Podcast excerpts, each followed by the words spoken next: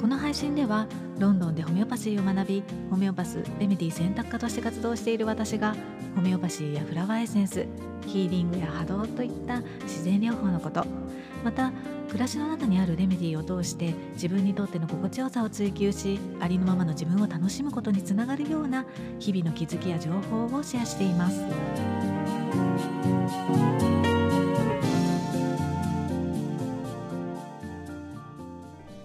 こんにちは。ホメオパスレメディ選択科の香りです。皆さんいかがお過ごしでしたでしょうか？今週は月曜日からついに土曜が始まりましたよね。皆さんは何かこうゆっくりと入浴して汗をかいたりとかあとは食べ過ぎに注意して何かデトックスっていうのをね心がけたりあとは普段よりもちょっとねゆっくり過ごそうかななんていう風にねあのうんあの過ごし方を変えてみたりってされていますか？私は、まあ、ちょうどその土曜の始まりの、まあ、月曜日からホメオパシーのレメディーを使って重金属デトックスっていうのをねちょっとやっているんですね。うん、まあそうですね。この重金属デトックスなんやかんや言って1年ぶりになってしまったっていうのもあるからか、まあ、今回はちょっとね頭が痒くなったりとかあとは手がねあのプツプツってできて痒くなったりっていうのがねあるんですけれども、まあ、少しすると落ち着くのであのそんなに、ね、気になるほどではないんですね。うんそれよりもなんかこう髪の毛のあの手触りがねなんか心なしか良くなっている感じがしてなんかそういったなんか小さなこう変化っていうのを見つけて楽しんでいます。もしもこうホメオパシーのレメディーを使って重金属デトックスってやってみたいなっていう方がいらっしゃったらホメオパスにね相談してみてくださいね。まあ、もちろんあの私もセッションをしているので気になる方は、まあ、ホームページなんかをチェックしてみていただけたらと思います。で今日は鍵レメディのねお話をしてみたいと思うんですね。あの鍵レメディの鍵っていうのはあのドアを開ける鍵ではなくってあの匂いを嗅ぐの鍵の方なんですね。聞いたことがあるっていう方いらっしゃいますかね。まあ、おそらく、まあ、ホメオパシーのレメディとかを使ったことがあるという方は、まあ、聞いたことがある方も多いんじゃないかなっていうふうに思うんですけれどもあのホメオパシーのレメディっていうとあのどうしてもこう白い小さな粒状のレメディっていうのを想像される方があの多いと思うんですね。あのただまあそういった、まあ、あの粒、まあ、乳糖で作られているもの以外にも液体状のものだったり粉状なものあとはクリームとかジェルとかね本当にいろいろな、まあ、形状があってその中にあのオルファクションドーシングって呼ばれている家具形状のレメディっていうのもあるんですね。で、まあ、今日は、まあ、その家具レメディってどういうものなのかとかどんな時に使うものなのかどんな人におすすめなのかあとは効果があるのかなとかね、まあ、そういったことを、まあ、軽くお話をしたいと思うので、まあ、ご興味のある方は最後までお茶でも飲みながら 聞いていただければと思います。まず鍵レメディってどういうものなのか、見た目は本当にあのなんだろうアロマの精油が入っている小さなボトルみたいなあの風に見えると思うんですよね。あの一般的にこう小さなガラス製の、まあ、ボトルに、うん、液体状のレメディがほんの少し入っている感じなので、うん、やっぱりこう見た目的にはそのアロマの精油に見えることもあると思うんですよね。まあ、ただホメオパシーのレメディにはあのアロマみたいにこういい香りがするっていうわけではないのであの匂いを嗅いでもねなんか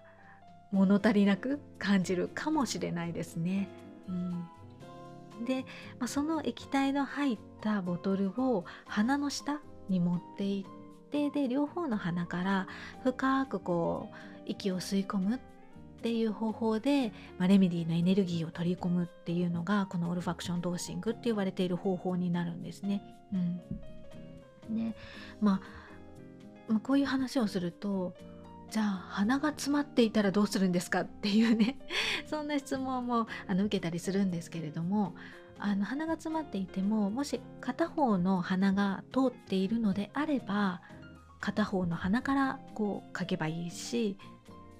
両方の鼻が完全に詰まってしまったっていうような時は、まあ、口呼吸はできると思うので、まあ、口から息を吸い込むっていう方法でも大丈夫です。うんまあ、実際は、まあ、一人一人のねそういった状況とか状態によって取り方とか頻度っていうのもあのまあ、普段使っているようなあのレメディーを取るのと同じように変わってくるのでね、うん、なので、まあ、セッションを受けている方はホメオパスのアドバイスに従ってもらえたらいいかなっていうふうに思います。うん、あのまあ鼻がね両方とも通っていてもあのね人によっては片方の鼻であの嗅いだ方がいいとかね、まあ、そういった、まあ、調整をすることがあるのでね。じゃあどんな時にどんな人に最適なのか、うん、気になりますよね。で、まあ、これもまたホメオパスによってどんな時にどんな人にっていうのはね変わってくると思うしその家具方法しか使わないっていうホメオパスもいるぐらいなので、まあ、まあここではね本当に私個人的な基準の話になるんですけれどもこんな人に最適っていうのが大きく分けると3つあると思っているんですね。1つ目はすっごく繊細な人。で2つ目はレメディーを口にするのが不安な人。3つ目はレメディーを口に入れられない人、うん、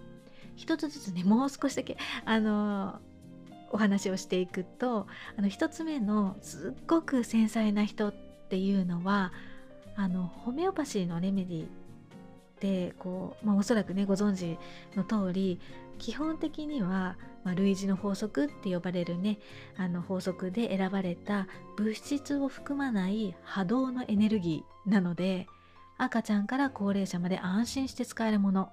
なんですけれどもどんなに考えられたレメディーであっても強い反応を示してしまうっていうようなもう本当にあの微細なエネルギーにもかあの過敏にね反応しがちな方っていうのはこの家具タイプのレメディーの方が、まあ、よりエネルギーがあのソフトになるので合うんじゃないかなっていうふうに思うんですね。うん、で、まあ、私が今まで出会ったクライアントさんの中には、まあ、正直そこまで言うほどのこうセンシティブな方っていうのはそうですね。いらっしゃらないんですけれどもあのたまたまお会いした方だったりとかあとはご自身もホメオパスっていう方とかあとはあのエネルギーヒーリングみたいな、まあ、そんなことをされている方とかもう本当にすっごくあの微細なエネルギーにも、まあ、過敏に反応するタイプだから、まあ、オルファクションドーシング、ね、家具レメディっていうのをこうメインで使っているですっていう方はいらっしゃいましたね。うん、で2つ目の、まあ、レメディを口にするのが不安な時とか、まあ、不安な人っていうのはあの、まあ、私自身の話になるんですけれども、まあ、もう15年前とかね本当に昔 あのかなり前の話になるんですけれどもあのパニックアタックっていうのをね経験したことがあってでその後から、まあ、不安神経症とか不眠症になった。ね、なったんですね。でまあその時はまあ1年半ぐらいかな、まあ、普通のねお薬を飲んでいたっていうこともあったんですけれども、うん、でまだそれが治りきらないうちにイギリスへ行って、まあ、レメティーをあの勧められたりもねしたりしたんですけれども。何しろこう不安症っていうのは何に対しても基本は不安なのであのレメディを取ること自体も不安になるんですね。うん、例えばもっと悪くなったらどうしようとかあとは好転反応がねすごく出たらどうしようとか まあ本当に今考えればあの失礼な話というかあの、ね、ホメオパスのこともあとは友人のこともあとは、ね、ホメオパシーを学んでいたので、まあ、そういった教授のことも あの誰も信用できないっていうぐらいあの不安の方があの勝っている状態だったので、うん、なのでまあ結局1年間、まあ、ホメオパシーを学んでいるのに、まあ、レメディを取らなかったっていうね、まあ、そんなあの時期があったんですね。うん、で、まあ、そういう人、まあね、そういった不安神経症とかで、まあ、レメディーを取ること自体が怖いっていうあの人の場合はこの家具レメディっていうのは口に入れるものではないので、まあ、たとえねこのレメディに対して半信半疑だったりとかあのしたとしてもあんまり抵抗なくあのクンクンってね あのちょっと嗅いでみるっていうことはできる人が多いように思うんですね。3つ目はレメディを口にできない状況とか口にできない人ですね。うんまあ、これはね想像がつくと思うんですけれども、まあ、入院中だったりとかあとは子供が寝ている時とか、まあ、赤ちゃんとかあとは意識がない状態の人っていったようなあのレメディーをあの、ね、口にできない時に、まあ、鼻とか、まあ、口から呼吸ができているのであればこの嗅ぐ方法でレメディーを取り入れることが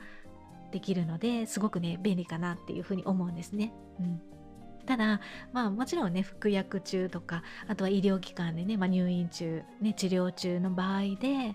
まあ、ホメオパシーも、まあ、同時にね合わせて取り入れていきたいなんていう時は、まあ、自己判断でねあこのレメディーがいいかなみたいな感じであのレメディーを選ぶ選ぶんじゃなくってやっぱりね専門家にあの相談するようにしてくださいね。最後に、まあ、この家具方法のレメディーっ